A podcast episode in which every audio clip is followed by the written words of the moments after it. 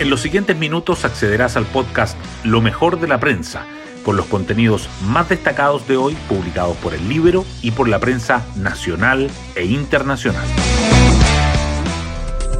Buenos días, soy Magdalena Olea y hoy es miércoles 29 de noviembre de 2023. Llega tarde y el daño ya está hecho. Estas fueron algunas de las reacciones de la oposición a las declaraciones del presidente Boric y su mea culpa en el tema de seguridad. No debilitemos a las autoridades como quizá en algún momento nosotros también lo hicimos, dijo el mandatario y agregó que hoy había un aprendizaje. Sus palabras se dan a menos de 20 días del plebiscito, por lo que algunos lo analizan en el contexto electoral, mientras que otros valoran las palabras del jefe de Estado. Mientras en el gabinete siguen pasando momentos complejos los ministros Montes y Toá en medio del caso convenios y de la crisis en seguridad. Hoy destacamos de la prensa.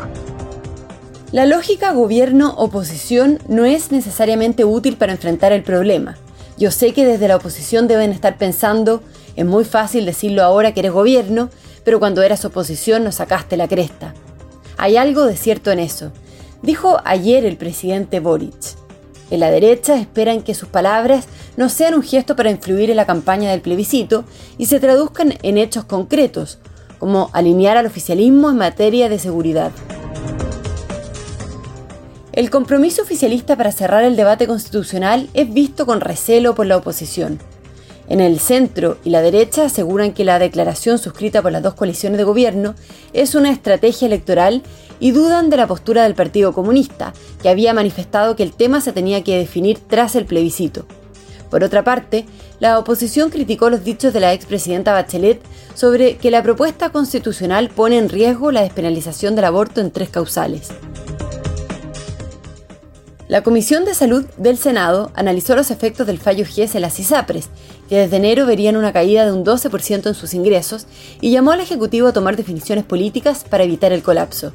La Asociación de ISAPRES pidió tener una solución en diciembre, mientras que el regulador aclaró que las eventuales devoluciones serán por tres meses y caso a caso.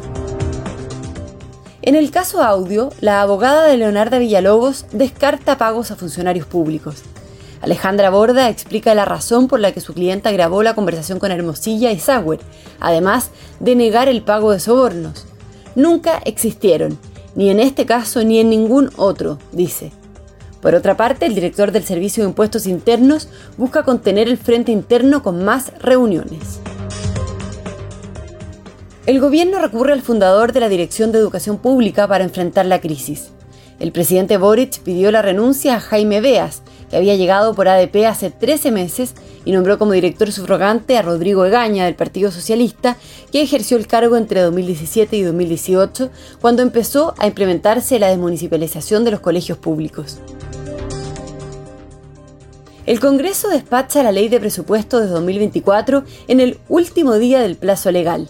La Cámara y el Senado visaron los cambios acordados a la comisión mixta, donde el gobierno asumió una serie de compromisos para destrabar la discusión. La jefa de la DIPRES supera el debate, pero persisten las dudas por su rol en el caso convenios. Y en el caso convenios, detienen a Camila Polisi y Democracia Viva responde al Consejo de Defensa del Estado.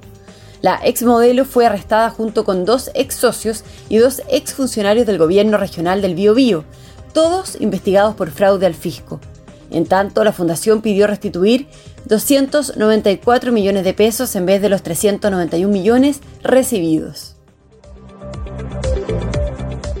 Bueno, yo me despido, espero que tengan un muy buen día miércoles y nos volvemos a encontrar mañana en un nuevo podcast, Lo mejor de la prensa.